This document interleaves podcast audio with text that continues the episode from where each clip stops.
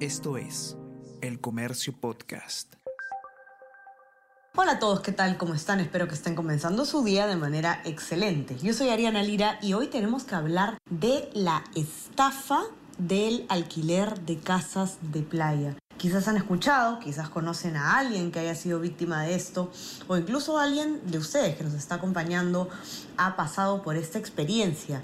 ¿De qué se trata esta actividad delictiva que está ocurriendo en las redes sociales de falsos alquileres de casas de playa y qué podemos hacer para protegernos de que nos ocurra una experiencia similar? Vamos a conversar sobre todo esto y más a continuación. Tenemos que hablar con Ariana Lira.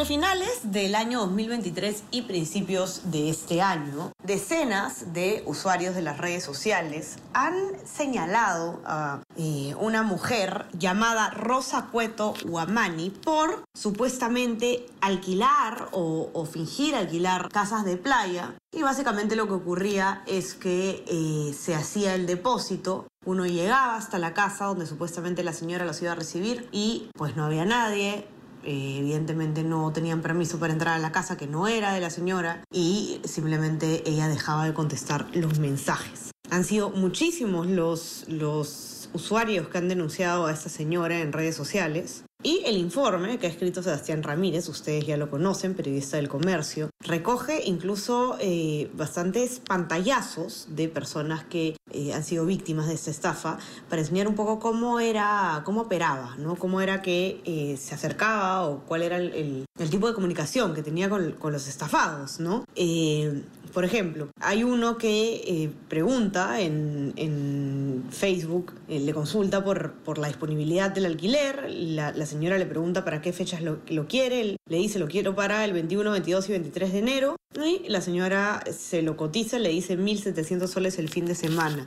Y así hay varios otros, de hecho hay uno que es particularmente eh, sorprendente, ¿no? Eh, se trata de una familia que alquila una casa, le alquila a esta señora supuestamente una casa en Chincha para pasar fin de año. La familia depositó, por supuesto, el monto, que correspondía y se ha trasladado hasta Chincha, eh, donde se han dado cuenta, pues llegando, que no había quien les dé razón en la puerta y la señora simplemente dejó de contestar el teléfono y los mensajes. Ahora, esta no es la única forma en la que uno ha podido o puede ser eh, estafado eh, o perjudicado en, este tipo de situación. Están también los denunciantes que han señalado que eh, terceras personas que no conocen están ofreciendo sus casas de playa en alquiler. ¿No? Básicamente estas personas se han topado con que hay una persona a quien ni siquiera conocen poniendo en oferta sus propiedades en las redes sociales. Ahora, hay que decirlo, esta señora estaba ofreciendo precios mucho más bajos de los precios de mercado por estas casas de playa y por eso, por supuesto,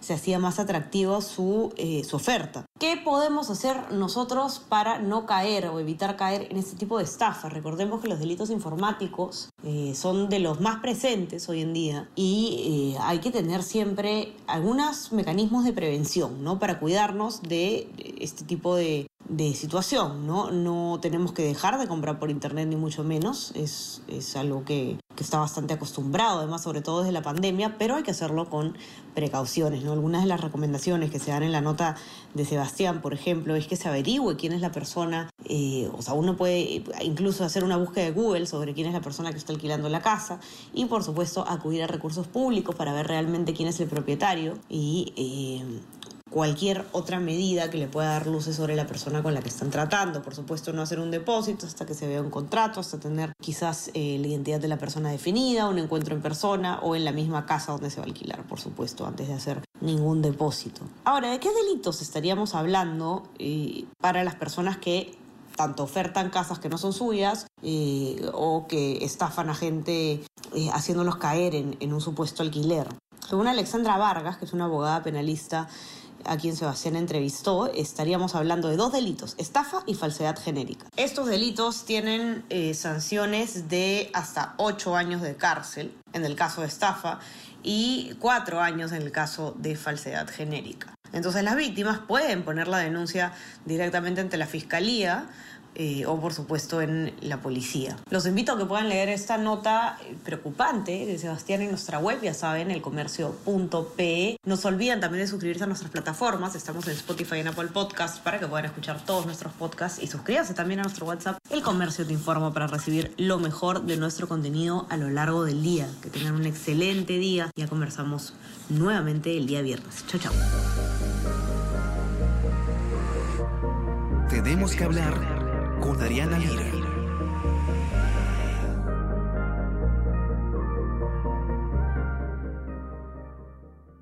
Esto es El Comercio Podcast.